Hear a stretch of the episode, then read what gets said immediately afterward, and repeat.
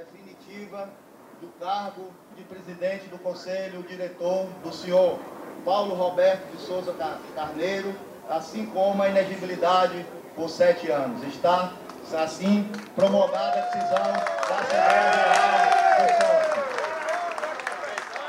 Ao longo da temporada 2021, Paulo Carneiro viu os protestos de torcedores e críticas de ex-aliados ganharem coro e tomarem uma proporção gigantesca.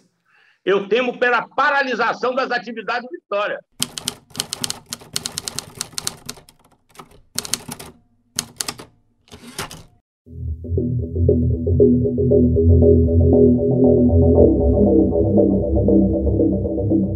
Sem força política, ele foi contrariado com a aprovação do orçamento de 35 milhões, valor abaixo do que ele desejava. Carneiro começou a ser pressionado para renunciar.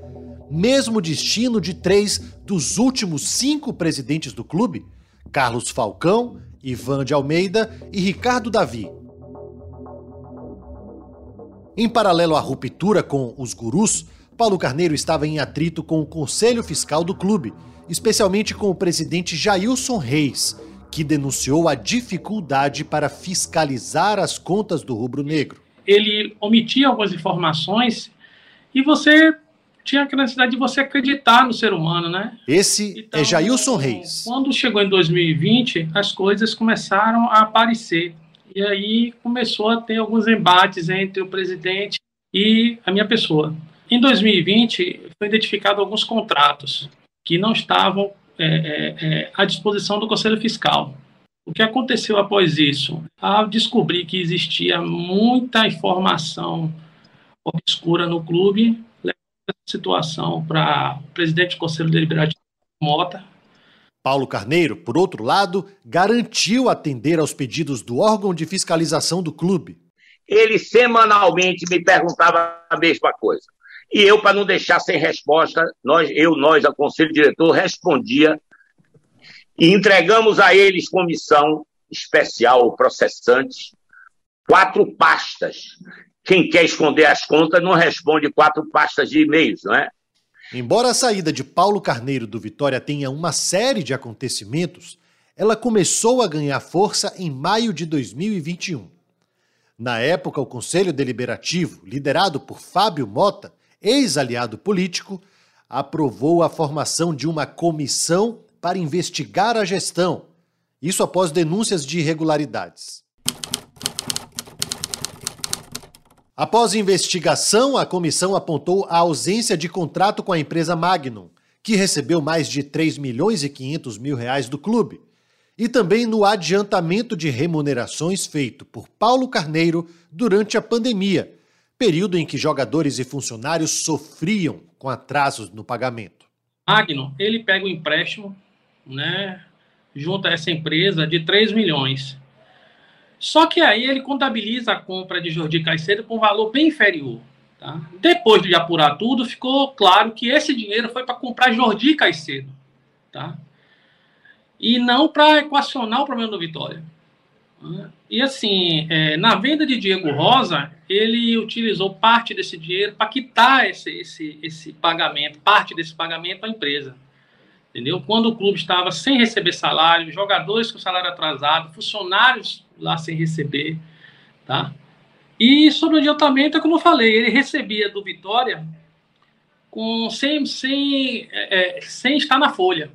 Né? Quando eu notifiquei ele a primeira vez, eu pedi que ele não recebesse o salário durante um período para amortizar tudo que ele estava pegando no clube. Ele, a resposta que ele deu, assim, eu sou o presidente, eu faço o que eu achar que devo. O negócio com a Magnum foi o estopim para a ruptura do grupo político do presidente. Era o valor exatamente 3 milhões, que era o que o Vitória devia de folha aos, aos jogadores. Né? Aqui é Ademar Lemos, ex-presidente do Vitória. A responsabilidade de, do rebaixamento do Vitória, né? Isso tem uma coisa a ver, o salário com o desempenho dos jogadores, a vontade dos jogadores. E ele optou em fazer, apesar de, de no caso eu, Alex, é, Fábio Mota, na época presidente do conselho, o próprio vice-presidente dele, Luiz Henrique, terem feito um documento e most, é, mostrando a ele a, a, que nós éramos contra o pagamento, que ele pagasse uma parte 10% e renegociasse o outro, porque ele dizia que ah, o compromisso é dele. Sim, mas tinha compromisso com outras pessoas também, e nem por isso estava tendo aquela pressa de pagar.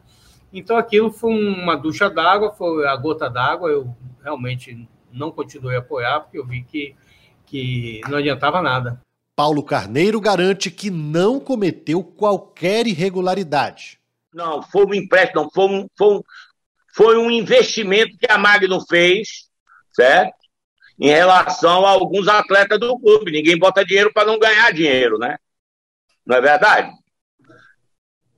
É isso, ele fez uma, um negócio no clube e ganhou como contrapartida percentuais de vendas futuras de atleta, normal, igual o caso de Opina, que Alex Portela não pagou até o esporte.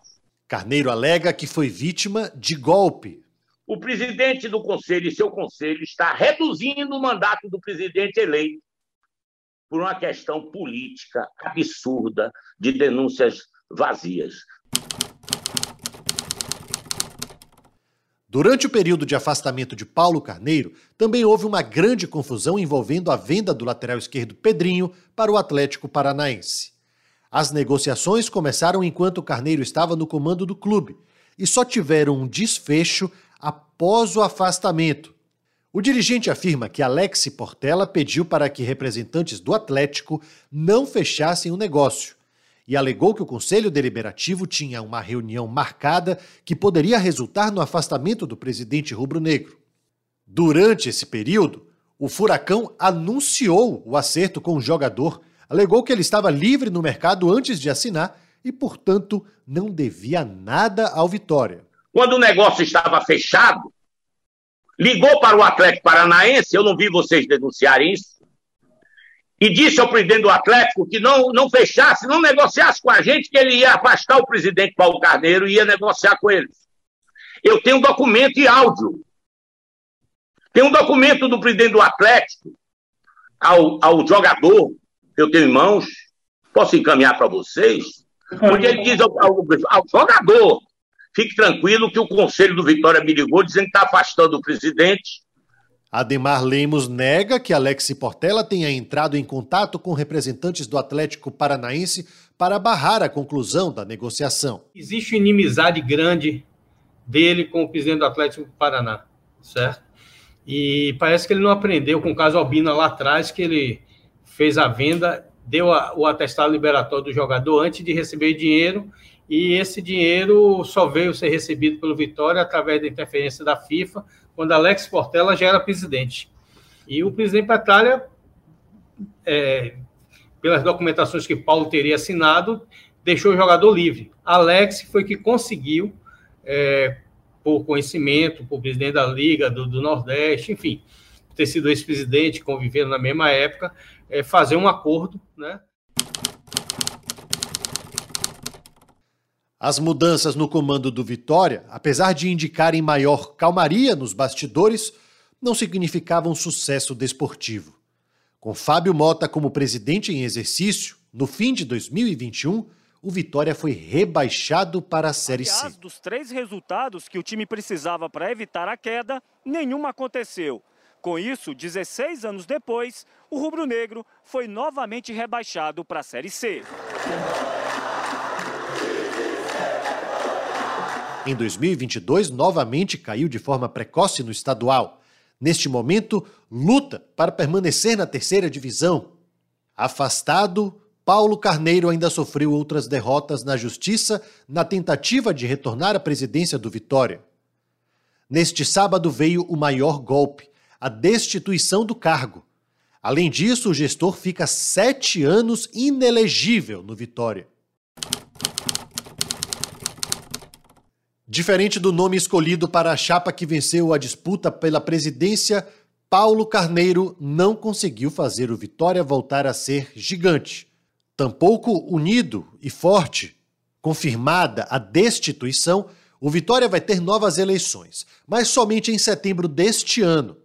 Como o mandato de Paulo Carneiro foi cumprido em mais de cinco sextos, o estatuto do clube prevê que não será necessária a antecipação do pleito. E como o vice-presidente Luiz Henrique Viana renunciou ao cargo, Fábio Mota assume como presidente em definitivo.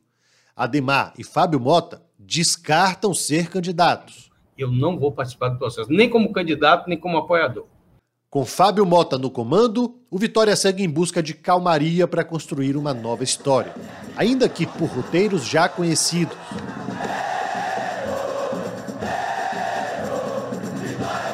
A Assembleia Geral Extraordinária do último sábado significou o capítulo final, ao menos por agora, da gestão Paulo Carneiro. Mas a luta do clube para retornar à elite do futebol brasileiro continua.